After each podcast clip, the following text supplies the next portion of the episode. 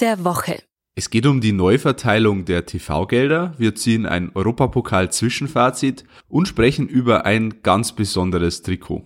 Mein Name ist Alexander Augustin und ich rufe Karl-Heinz Kaas. Servus Karl-Heinz. Hallo Alexander, grüße dich.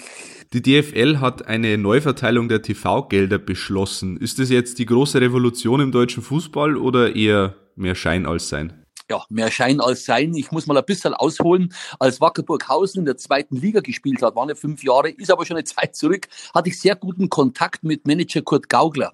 Und der hat mir vor so Sitzungen immer gesagt, wo es ums Geld ging, er stimmt immer mit dem FC Bayern, immer mit Kalle Rummenigge. Da fahren wir kleinen Vereine am besten. Also habe ich noch so im Hinterkopf. Jetzt zur Neuverteilung.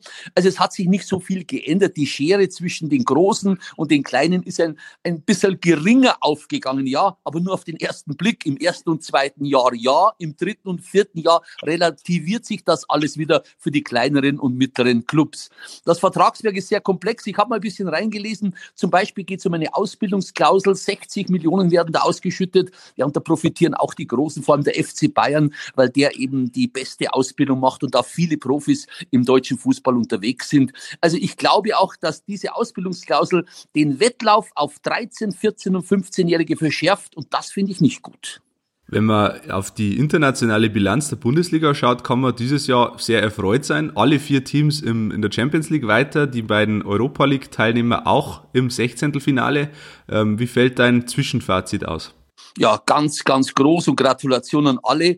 Für mich Bestätigung, Bundesliga ist die beste Liga der Welt. Alle deutschen Teams weiter. Du hast gesagt, mit Bayern und Dortmund hat man gerechnet, auch als Tabellenerster, das ist normal. Aber Leipzig und Gladbach in ihren Hammergruppen Zweiter finde ich ganz, ganz stark. Und man darf eins nicht vergessen, diese ganze Champions League, diese Gruppenphase ist ja durchgepeitscht worden in kürzester Zeit, hat es noch nie gegeben.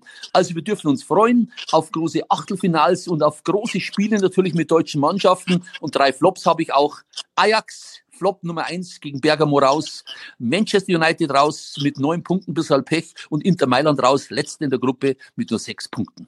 Gehen wir eine Liga tiefer, äh, die zweite Liga.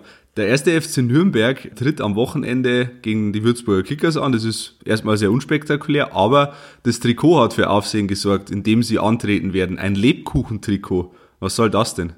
Ja, muss man vielleicht ein bisschen verdeutlichen noch, das ist ein schwarzes Trikot und so runde, dutzende äh, rote Lebkuchen sind drauf, ja. Äh, Club macht natürlich Schlagzeilen, also mir wäre es lieber, wenn die Nürnberger auf dem Feld die Leistung zeigen, was sie so im Merchandising machen. Die haben sich halt gedacht, na ja, die Köln und die Mainzer haben ja ihre Karnevalstrikots und die Bayern haben ja zu äh, Wiesenzeiten immer dieses Lederhosen-Outfit und die Clubra hatten ja schon mal das Christkindl-Trikot also ich hoffe nur, dass sie anständig spielen, gescheit spielen und dass nicht zwei Trikots folgen, das Glühwein-Trikot und drei im Weckler.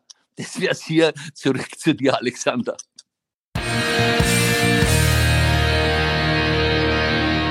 Ihr habt Fragen, Anregungen oder Kritik? Dann schreibt uns gerne an heimatsport.pmp.de und abonniert gerne den heimatsport.de Podcast.